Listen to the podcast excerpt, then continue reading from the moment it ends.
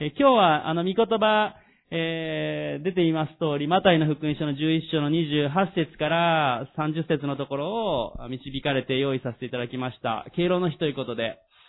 どういう箇所がいいかなと思ってですね。しかしその時に思い当たったというか、主に思わされたのがこの、えー、くびきという言葉です。え、まず、御言葉を一回お読みしたいと思います。マタイの福音書11章の28節から30節を開いていただきたいと思います。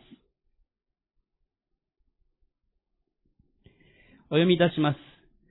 すべて疲れた人、重荷を負っている人、私のもとに来なさい。私があなた方を休ませてあげます。私は心が柔和で減り下っているから、あなた方も私の首輝を追って私から学びなさい。そうすれば魂に安らぎを得ます。私の首輝は追いやすく、私の荷は軽いからです。ねえ、今日この箇所から、神の首輝の祝福というタイトルで、え、メッセージを語らさせていただきたいと思います。一言お祈りします。愛する天の神様、今日このようにして共に礼拝を、また敬老の日礼拝を共にできることを感謝したいと思います。主は本当に私たちの人生の先輩、信仰の先輩方と共に、私たち一人一人も歩めることを感謝したいと思います。主はあなたにあって天に向かって、私はあなたの栄光のために、えー、共に走り続けることができること、歩み続けることができることを感謝します。しかし同時に私たち疲れてしまうとき、弱ってしまうときがあります。主今の御言葉の通り、主あなたは私たちを休ませてくださる方、また、魂に安らぎを得ますと、あなたが言ってくださっていることを感謝します。どうぞ今日このくびきの箇所からどうぞあなたが私たちにあなたの真理を語ってください。主あなたに期待いたします。主イエスキリストの皆によってお祈りします。アーメン。アーメン。感謝します。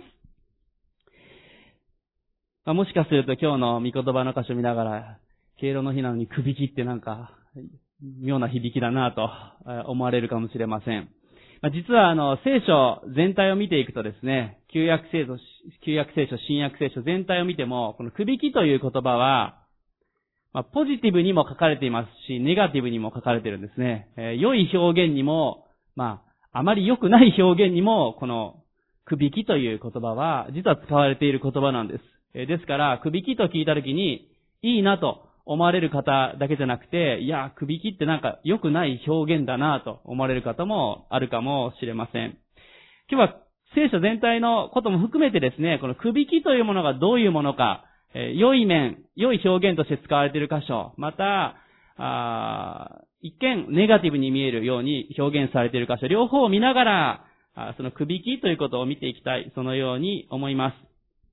す。まず最初に写真を出したいと思います。出ますでしょうか？一枚写真が、あ、これではないですね。出ますでしょうか？すぐ出ない。すぐ出ますでしょうか？はい。あちょっと時間がかかりそうですね。あ、これですね。はい。えー、くびきの写真を、えー、お見せしたいと思います。まあ私たち、あの、日本で今、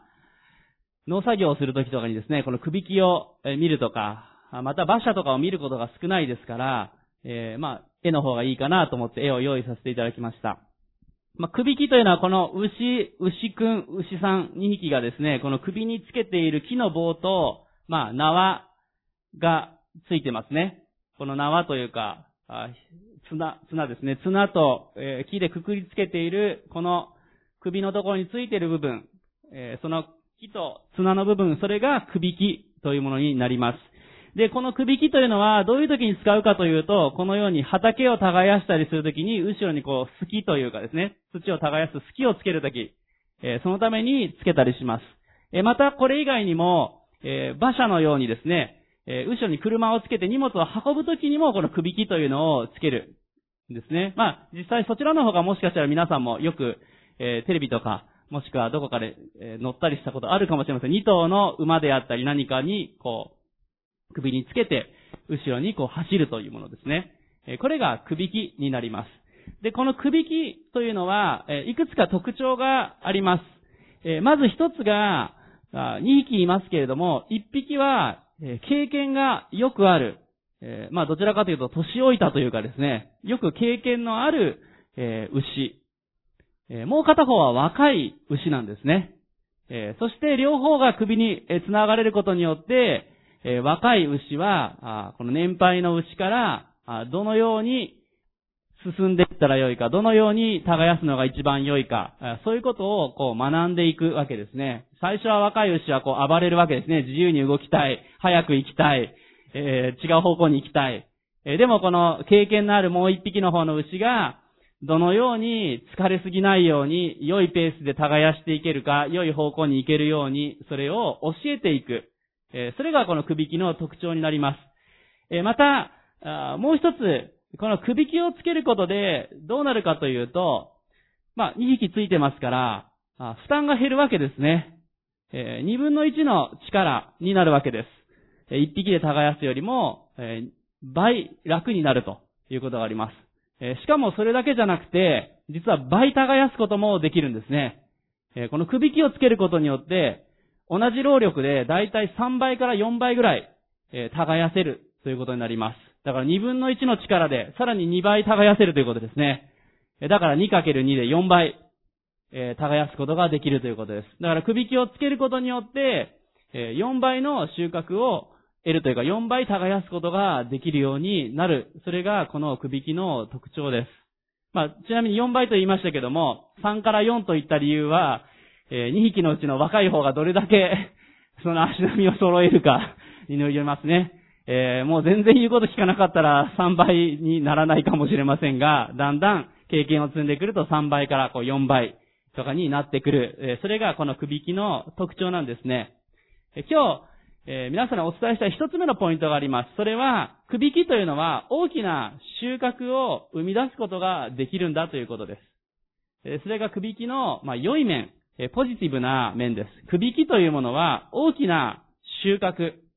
まあ、大きな労力というかですね、それを生み出すことができます。くびきを追う、それは、実は素晴らしい、えことなんですね。それは、3倍から4倍、まあ、ある意味耕すことができる。3倍から4倍、将来的に収穫を得ていくことができるんだということです。まあ、このことからも、今日の御言葉の箇所にもあります。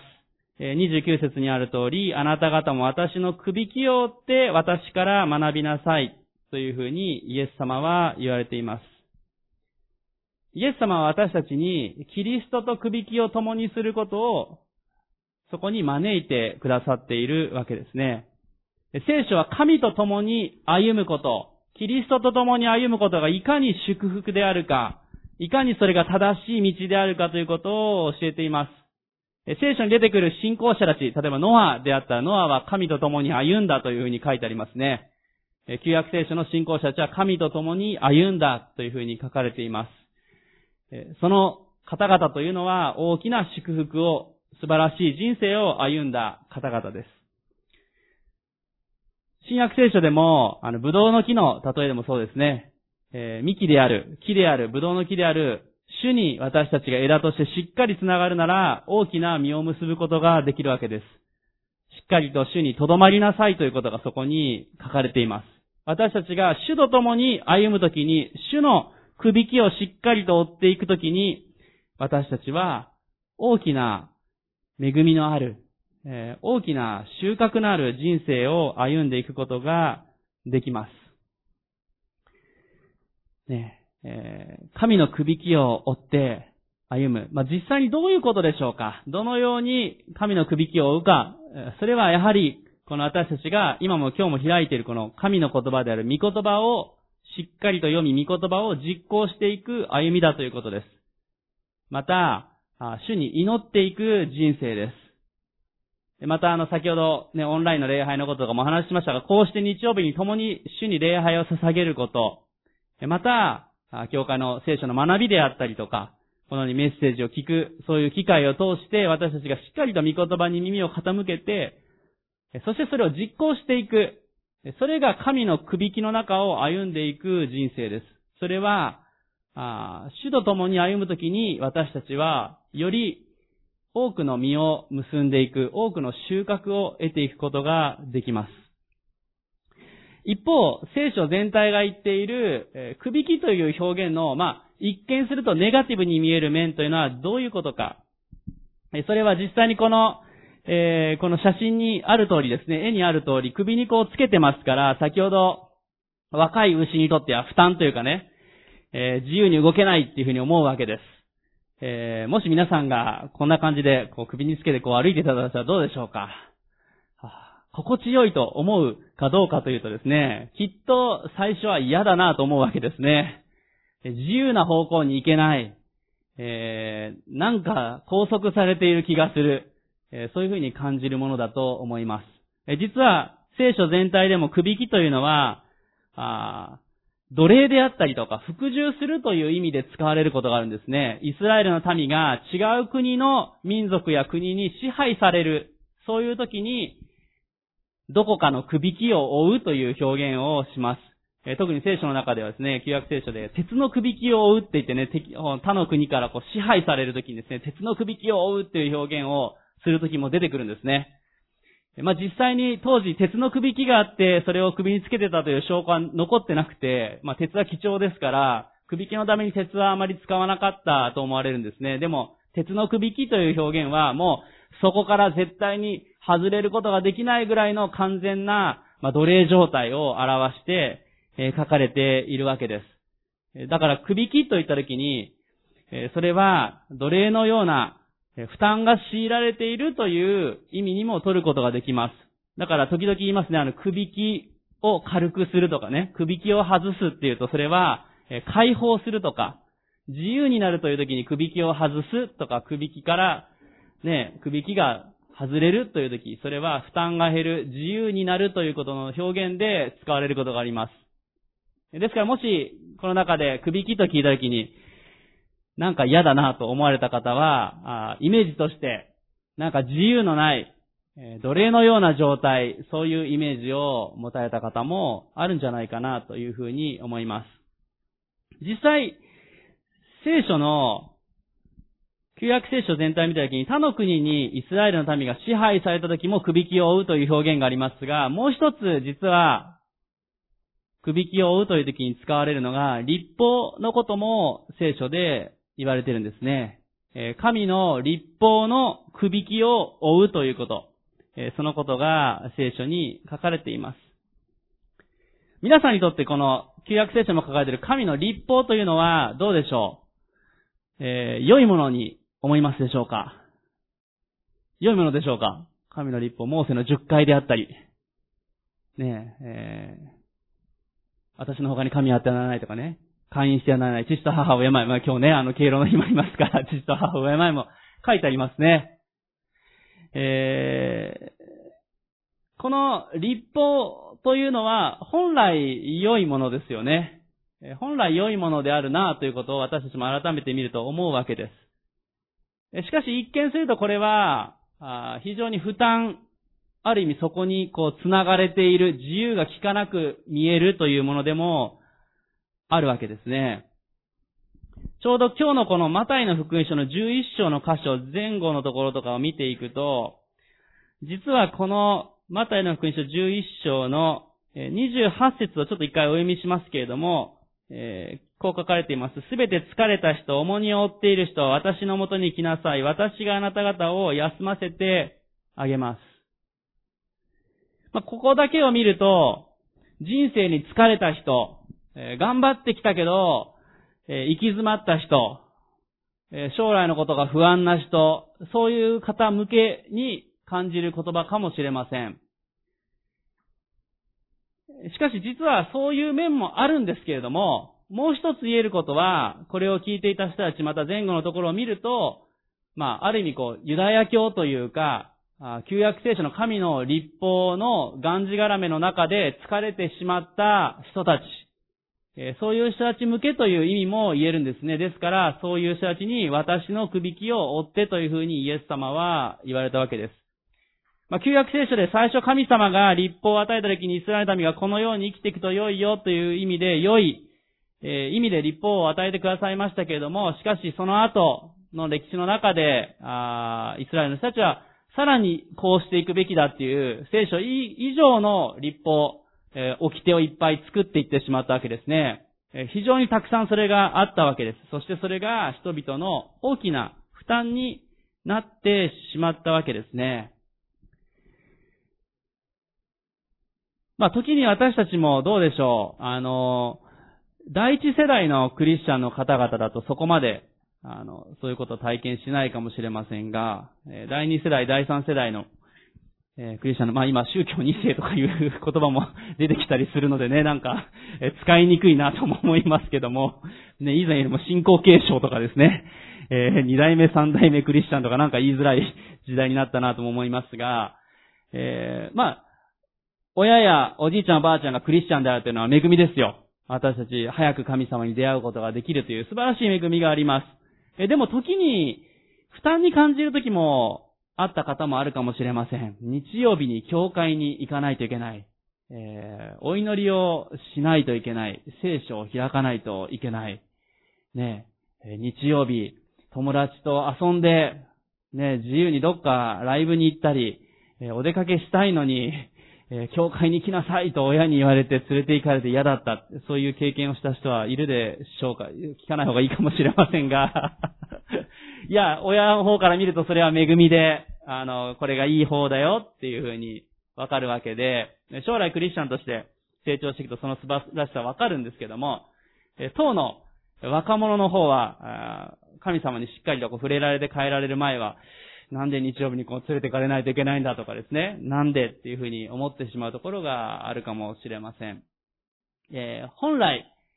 この誠実を守ることであったり、立法を守ることであったり、主からのこう良い促し、神様にある良い生き方を学んでそこを実践していくことは素晴らしいことであるはずなんだけれども、時にそれが理解しきれないと重荷になってしまうことがあるということです。まあ、今少し触れましたけども、旧約聖書でモーセの10回、また旧約聖書に書かれている、まあ、そこを超えた、あの、ユダヤのこのいろんな規定というのは別としてですね、旧約聖書に書かれている立法というものは、先ほど皆さんに良いものでしょうか、どうでしょうかとお聞きした通り、多くの方が、あの、実は良いものなんだということを分かってらっしゃると思います。そしてクリスチャンとして生きていくと、実はこの立法を守っているのと重なっているというかですね、旧約をもう全くなくなってしまって完全に新しい新約の時代でも自由に生きていけばいいというわけじゃなくて、キリストを愛して生きていくときに、実はこの旧約のモーセの立法も正しい私たちへの生き方を教えているものであるということですね。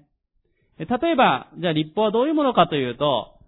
道路を運転しているときですね、ガードレールとかついてますね。ガードレールがついてたり、線が引いてあるから、そこに沿って私たち車を運転していくことができるわけです。もし線もついてなくてですね、ガードレールもないと、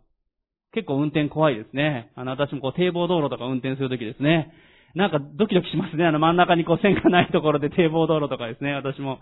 あの、警備屋に行くときとか、あいろんなときにこう運転していくと、なんかすれ違いが怖くなったりですね、えー、するときがあります。山道とかでもですね、もしどうでしょう、何もサインがなかったら、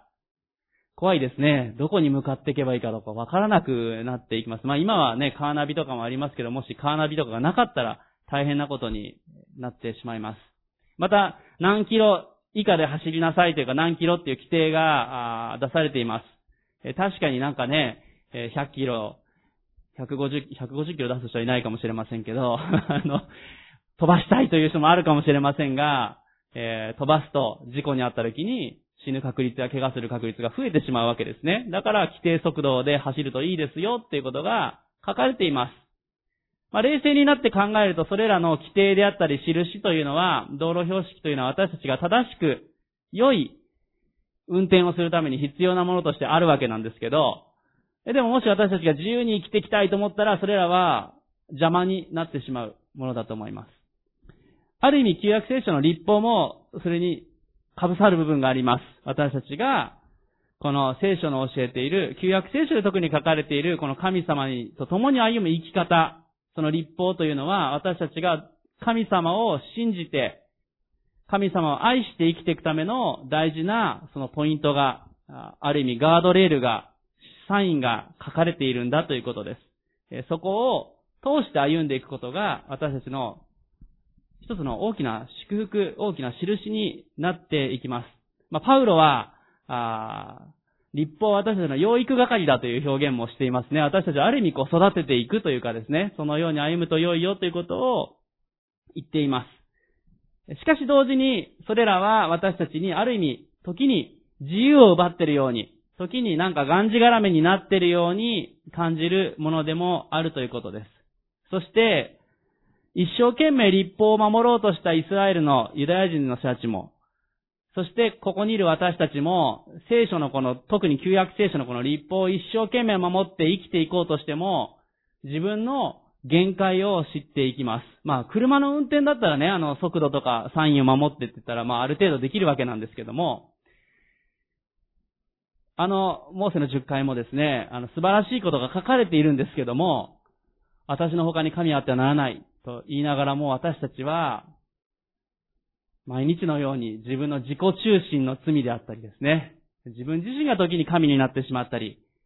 お金や他のものが神になってしまうような、そういう時もあるかもしれません。父と母を敬えとあるけども、父と母がを敬えてない時も、私たちの中であるかもしれません。えー、嘘をついてしまったり、ねえ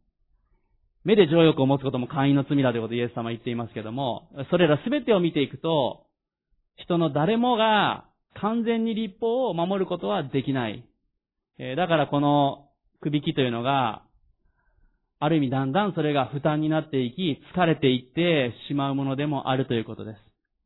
本来素晴らしいはずであるものが、だんだんと自分ができない、もうダメじゃないかって、うまくやれないって言って、そして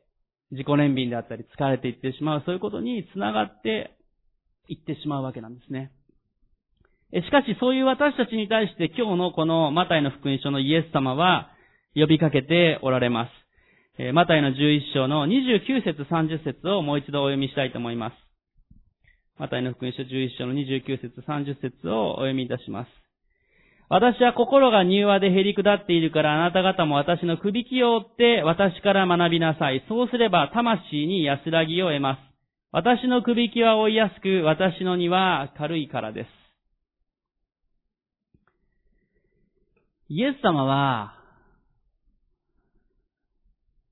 立法と首輝を私たちが共にするではなくて、キリストとイエス様ご自身と首輝を共にすることを招いてくださっているということです。イエス様が私の首輝を追いなさいと。もし私たちが立法だけを首輝を追ってるなら、私たちはうまくいかないとき、疲れていってしまう自分に失敗してしまう。ある意味自分に死んでしまうというかですね。そういう風になります。しかし、キリストと共に首輝を追うこと、そしてその首輝は追いやすく魂に安らぎを得るとイエス様は言ってくださっているんですね。ここで一つ大事なことがあります。私たちさっきこの首輝を打っていた時に、若い牛というのは自由に動いていくというふうに言いました。実は結構負担がかかるのって年配の方の経験がある牛の方だと思いませんか？横でバンバンバンバン動かれたりですね、自由にあちこち行かれたりすると、一緒に歩いてる方が結構疲れるわけです。だから、あの、若い方はなんかつけられて嫌だなと思うかもしれませんが、実は、経験のある年配のある方、年配の牛の方も、覚悟して、ある意味つけないといけないですね。自分を犠牲にして、へりくだって一緒につけなければいけないわけです。この箇所でイエス様が私と首輝を追いなさいと言うということは、実はイエス様ご自身がへりくだって私たちのところに来てくださったということです。自分勝手に私たちは動いていきます。自分の思うように生きていきたいと思うところがあります。自分中心になっていくところ、罪を犯してしまう時もあるわけです。しかしそんな私たちのところにイエス様が来てくださって、私の首輝を追いなさいと。柔和で減り下っているから、柔和で減り下ってなければ、こんな罪人の自分勝手な私たちのところにイエス様ご自身が来てくださって首輝を共にして、一心同体で歩んでいきなさいという呼びかけができるでしょうかイエス様は、私たちをこのキリストと共に歩むという首輝に呼んでくださっています。この立法というか、あれをしてはいけない、これをしてはいけないっていうところだけを見ていくときに自分の限界を知っている私たち、私たちは足らないものです。罪を犯してしまうときがあります。しかし、キリストが一緒に首輝を追ってくださったので、私たちのその足らないところをキリストが補ってくださるってことです。私たちが、どうでしょう。力が足らないのであれば、イエス様が力を与えてくださいます。私たちに知恵が足らないなら、イエス様が知恵を与えてくださいます。私たちに忍耐が足らないのであれば、イエス様が忍耐を与えてくださいます。イエス様が私たちに柔和さを与えてくださるので、私たちがなかなか柔和になれなくても、人を愛したり減り下ることができるようになります。それはキリストとくびきを共にするときにできるようになっていくわけです。イエス様すごいですね。このくびきに私たちを呼んでくださっているわけです。足らないからこそ、イエス様が呼んでくださっているわけなんですね。私たちが何でもできて、スーパークリスチャンだったら、まあ、もしかしたらくびきいらないかもしれないですね。でも私たちが足らないからこそ、このくびきを共にして、歩むようにイエス様は呼びかけてくださってるんです。まあ、究極的に私たちは罪人ですから、自分では永遠の命を勝ち取ることはできません。しかし、キリストと共に歩むときに、私たちは最高の安らぎを得ていくことができるわけですね。イエス様は、神であり、私たちのある意味、先生のようにも書かれていますが、イエス様ご自身私たちのことを友と呼んでくださってますね。友というのは、ある意味、同等なわけですよ。ね友というのはある意味、こう、同じ身分というか、同じレベルに下がってるわけですね。どうでしょう？神様が私たちのことを友と呼んでくださって、一つのくびきを共にする、素晴らしいことだと思いませんか？ちなみにこの二頭の牛とかがこう一つに繋がれて、くびきを共にするときに、聖書でも書かれていますが、一くびきの牛というふうに呼ばれるようになります。一くびきの牛ですね。二頭の牛がくびきで繋がれてじゃなくて、一くびきの牛というふうに言われるようになります。イエス様とくびきを共にした私たちは、キリストのくびきの、ある意味、人というかですね。キリストと私たちがある意味一心同体にされているんだということです。父なる神様から見て私たちはキリストとくびきを共にしている一つ一心同体のものと私たちは見なされることができるんだということです。これは本当にとんでもない恵みです。私たちは足らない、弱い。いや、キリストを信じて10年、20年、30年。でもやっぱり罪を犯してしまったり、でも自分中心で勝手な方向に行きそうになったり、失敗をしてしまう時があるかもしれません。でもそんな私たちをキリストは今日もくびきを共にすることをキリストご自身が選んでくださって励ましてくださっているんだってことです。感謝ですね。えー、今日二つ目のポイントをお伝えしたいと思いますが、それは、くびきを追うことには犠牲が伴うということです。くびきを追うことには犠牲が伴うということです。ね、先ほど、くびきはネガティブな意味で、こう、負担を強いるというか捉えられているという意味があると言いましたけど、犠牲を伴うという意味がそこにあるわけです。しかし実は、私たち自身が負担である、私たち自身が疲れてしまうという意味ではなくて、実はこの背後にあるのは、イエス様ご自身が一番犠牲を払ってくださっているということです。イエス様ご自身が自分を捧げてくださったからこそ私たちはキリストのくびきを共にすることができるわけですね。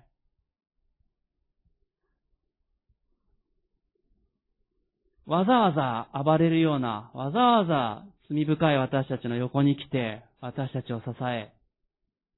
諦めてもいいのに、私たちを何度も引き上げてくださるイエス様、素晴らしいと思いませんか？あの、福音書を見ていてもですね、ペテロ、いや、キリストの弟子たちどうですか？まあ、彼らもだからキリストの首輝を追って歩んでいくわけですけども、キリストに出会った最初の頃とかの彼らは、まあひどいもんですよ。なんか、あの、ペテロの姿とか見てると割かし励まされますね。あの 自分が、自分が一番偉いって言ったりね、あの子供たちあっちに行きなさいって言ったりね、え水の上歩いたと思ったら沈んだりね、え何度も失敗するけどもその度にイエス様引き上げてくださるわけですよ。三度知らないと言っても三度愛しますかと呼びかけてくださり、えペテロに岩の上に、ね、教会を建てるというふうに言われた、あなたの信仰の上に教会を建てると言われたイエス様。いや、目の前のペテロ、ちょっと信仰完璧には見えませんけどっていう、でもそんなペテロを何度も引き上げて、頑張って育てて、イエス様は何度もチャンスを与えて、このキリストの首引きの中を歩まさせていただく中で、ペテロは変えられていったわけですね。ここにいる私たちもキリストの首引きをって歩んでいくときに、キリストの姿に変えられていく。ペテロは後に多くのクリスチャンたちを励ますように、まあ、ペテロの手紙も書いていますけれども、素晴らしい人としての働きをしていくわけです。その中でも失敗をしたり葛藤はあったと思います。実際そういう姿も書かれています。でも私たちは、それでもなお、引き上げてくださるイエス様に感謝していきたいと思います。今日この場所にいる中に、皆さん全員がキリストと首引きをある意味共にしているわけです。どうかなと思う方もあるかもしれません。でも、えー、自分はまだまだだな、足らないなと思っているあなたのためにキリストは、そんなあなたのところに来てくださって、へり下って首引きを共にしてくださっています。えそして、このキリストと共に歩む歩み方こそが、私たちに本当の平安を、正しい生き方を教えてくださるんだということです。だからイエス様は、私は心が柔和で、へり下っているから、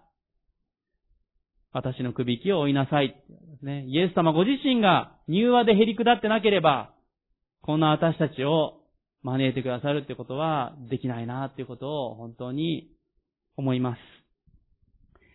今日皆さんは、キリストの首引きをしっかりと追ってらっしゃるでしょうか？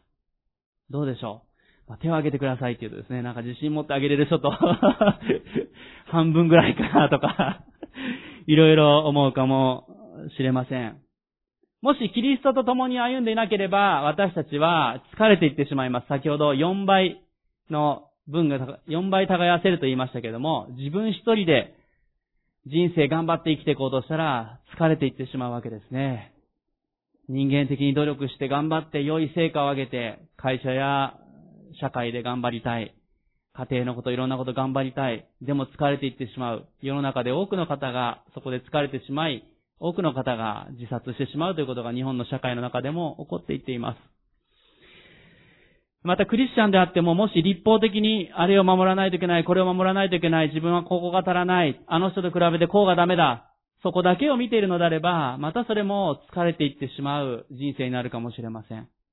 私たちの足らなさをキリストの前に持っていって、時に悔い改め、キリストの力を得ながら私たちの弱さを主の強さに変えていただく必要があります。一つ大事なポイントがあります。え何か今のところに挟んでいただいて、旧約聖書の新明記の22章の10節を開いていただきたいと思います。新明記22章の10節新明記22章の10節旧約聖書、新明記22章の10節まあ、これいい言葉が書かれていますね。お読みいたします。牛とロバ、ロバ等を組にして耕してはならない。まあ、実はちょっと9節と11節の前後のところも読みます。ブドウ畑に2種類の種をまいてはならない。あなたが巻いた種とブドウ畑の収穫全体とが聖なるものとして取り分けられてしまうことのないように。11節羊毛と雨布を混ぜて折った衣服を着てはならない。このような旧約のこの規定の中にもですね、実は、これが意味していることを私たち今日わかると思いますね。神と首引きを共にして私たちが歩むときに違うものと首引きを共にしてはいけないということです。新約聖書でも書かれています。私の他に神あってはならないということを、ね、表すとともに、えー、神と共に生きることと富と共に生きること、ね、富と共に生きてはいけないってね、他にそういうものと歩んではいけないということを、イエス様ご自身が言われてますね。えここで表現していること、牛とロバとを組にして耕しちゃいけない。これあの、牛同士とかですね、またはロバ同士とか馬同士だったらいいんですよ。違うものと一緒にしたら大変なことになってしまうということです。私たちが神ではないものと一緒に首輝を共にして歩んでいったら、その歩みは崩壊へ向かっていってしまいます。疲れてしまいます。私たちは神の形にもともと作られたものだから、神と共に首輝を共にするということが、実は一番最高なものなんですね。まあ、富と共に首輝を私は追っていますっていう人は、最近の日本の社会では少ないかもしれません。えー、ね、あの、昔の、あの、高度成長期の時だとそういう方も多かったかもしれませんが、しかし、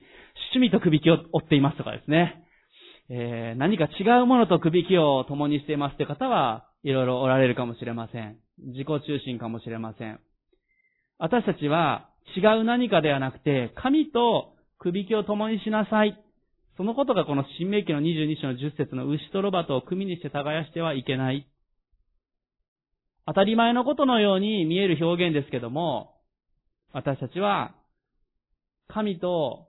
首輝を共にしていければ、しなければいけない。そのことを主は言われたいわけですね。この新明記の22章のところもそのことを主は表現してそのように言ってくださっているわけです。今日最後の三つ目のポイントをお伝えします。それは、神のくびきは大きな祝福であるということを最後にお伝えしたいと思います。神のくびきは大きな祝福である。それが今日の三つ目のポイントです。くびきというのは、先ほども言いました、大きな収穫、大きく耕す、素晴らしい人生を歩むために大事なことです。一見すると負担を強いられるように思うかもしれませんが、実は、その犠牲を伴うといった二つ目のポイントは、イエス様ご自身が一番犠牲を払ってくださっているんだということ。そして、この神のくびきを共にする人生というのは、大きな祝福のある人生となります。最後にいくつか具体的に神のくびきを共にしていく恵みを見ていきたいと思います。えー、一つ目のこと、それは、神の組木を共にするときに私たちは正しい方向に歩んでいくことができます。それが一つの大きな祝福です。この首木を共にしていくと、経験のある牛がどこに向かっていくべきか、どういうふうに歩むべきか教えてくれと言いました。私たちが神と首木を共にするときに、どのように歩んでいくべきかを主は教えてくださいます。そのリードしてくださる方に私たちは向かっていくわけです。しかしこの主が導いてくださる方向に行くためには私たち自身も減り下っていく必要があります。ね、自分勝手な方向に行こうとしたら、お互いに疲れていってしまうというかね、自分が一番疲れるわけですね。えー、減り下って、主の導かれる方向に行く必要があります。例えばどうでしょう？どうか買い物行った時に、あっち行きたい、こっち行きたいという子供をこう親が手引っ張ってるのを見たことありますか？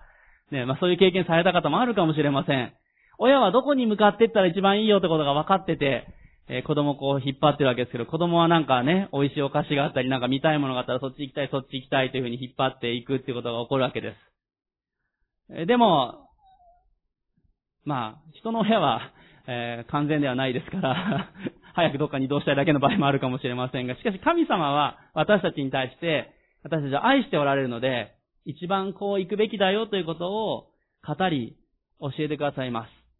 御言葉を読み私たちが祈っていくときに、私たちがどのように歩んでいくべきか、どのように今抱えている問題の中で、今置かれている場所で生きていくべきか、主がその方向を示してくださるということです。感謝なことだと思いますね。え自分で切り開いていこうというと疲れていってしまいます。しかし、主が首輝を共にしてくださってますから、その首輝にある意味従って、キリストに私たちが進む方向を教えていただけるということです。えそしてもう一つ首輝の恵み、復讐にもなりますけども、それはキリストと一つとされる歩みだということです。それが大きな祝福ですね。キリストと一つとされる祝福。一区引きに私たちはされているわけですね。足らない私たちが、キリストにあって、キリスト者、クリスチャンとして歩むことができるわけですね。キリストと共に歩んでいくので私たちは徐々に徐々に作り変えられていき、キリストのご性質を表すことができるようになります。どうでしょう？クリスチャンになった時に比べて今の方が人を愛せるようになっておられるのではないでしょうか？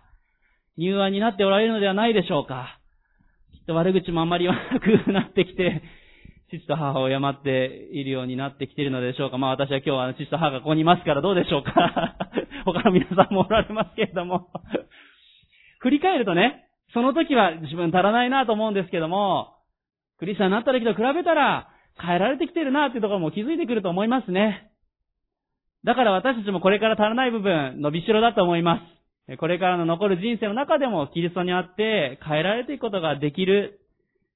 キリストと一つとされていること、それは大きな恵みです。え先ほどマタイの福音書のところに少し戻りたいと思いますが、11章の、さっき28節から30節を見ましたが、少し前の11章の25節ですね、同じ段落のところでイエス様は、マタイの11章の25節で、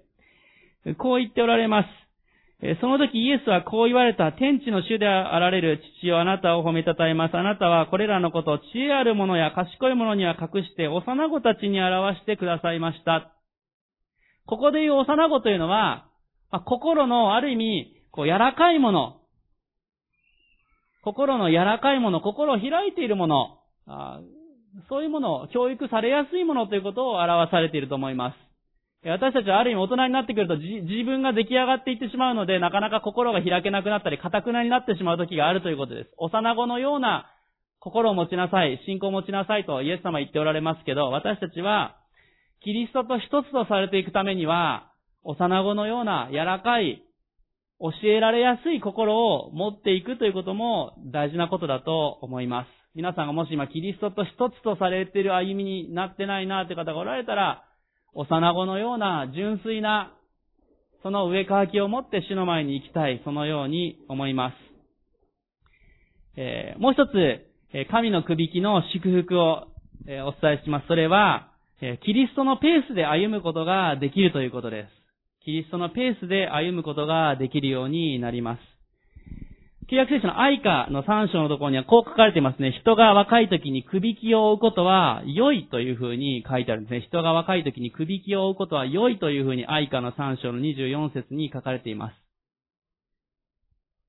す。どうでしょう？あの、人生の先輩の皆さん、先ほど立ってくださった皆さん、人が若い時に神の首輝を追うことは良いことだと思いますか？はい、あの、うなずいてくださっている皆さん感謝したいと思います。若い時にイエス様に出会えるって素晴らしいことだなと思いますね。あの、年配になってから救われた方に聞くと、もっと早く知りたかった、もっと早く出会いたかったって必ず言われますね。若い時から神とくびきを共にしていく時に、あ素晴らしい祝福ある歩みをしていくことができるようになります。そして、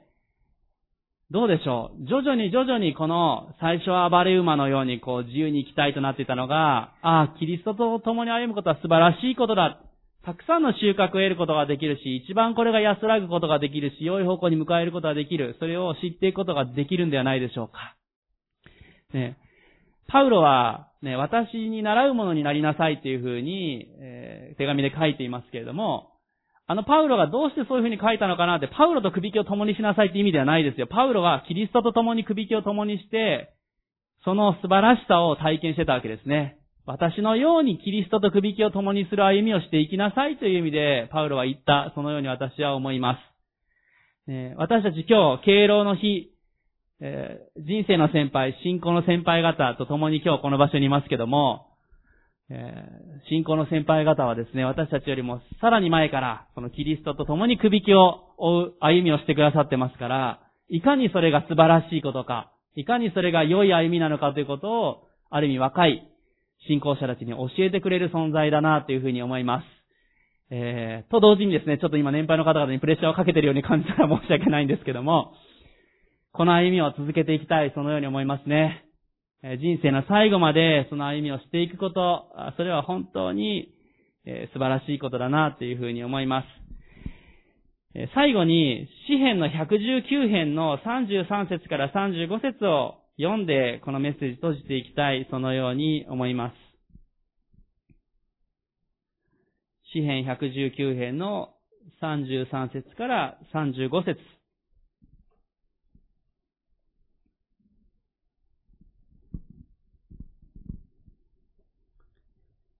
人生の先輩の皆さんも含め、ここにおられる皆さんに励ましというか、えー、の御言葉だと思います。詩編119編の33節から35節をお読みいたします。主はあなたの掟の道を教えてください。そうすれば私はそれを終わりまで守ります。私に悟らせてください。私があなたの見教えから目を離さず心を尽くしてそれを守るために、私にあなたの仰せの道を踏み行かせてください。私はその道を喜んでいますから。素晴らしい御言葉だと思います。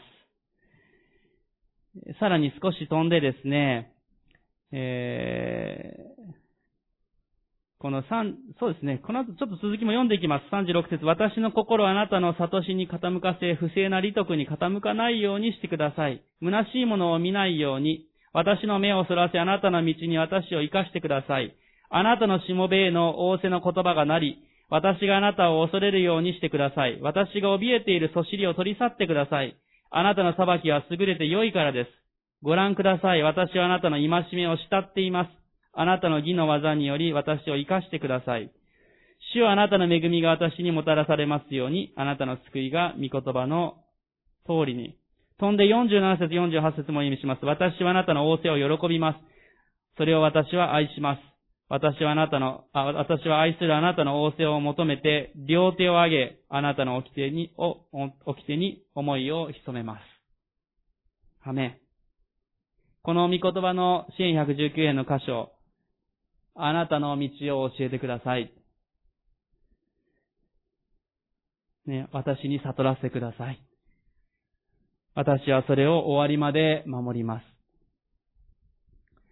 ここにおられる全員の皆さん、私たち、キリストの首輝を追うことに、招かれていることに感謝しましょう。キリストご自身が私たちの方に減り下って犠牲を払って、十字架の血潮を持って、死と復活を持って私たちに、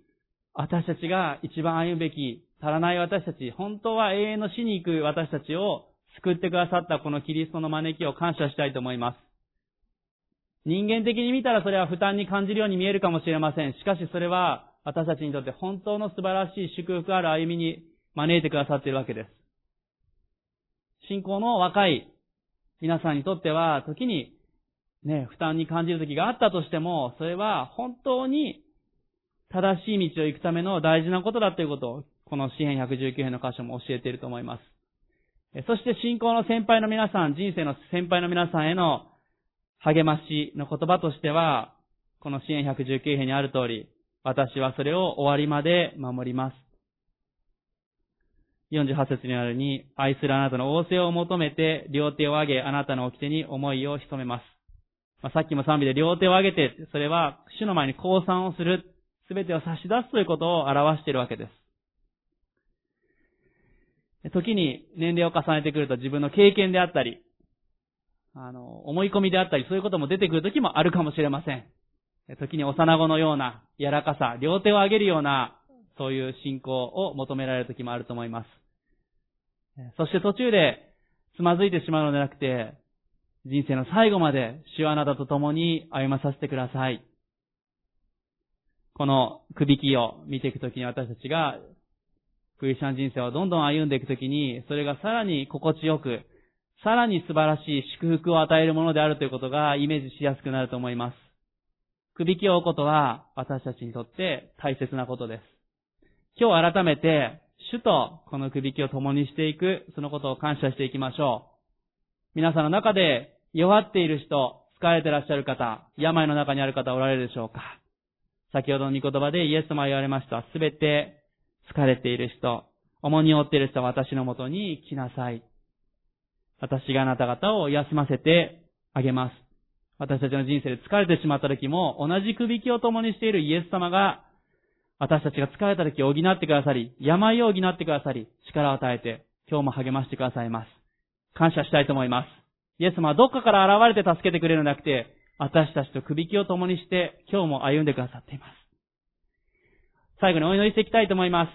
イエス様、あなたが何よりもまず犠牲を払ってこんな私と首輝を共にして人生を共にしてくださる。感謝します。イエス様の十字架とイエス様の存在を感謝して今祈っていきましょう。今、イエス様の、その、私たちのために払ってくださった犠牲に感謝していきたいと思います。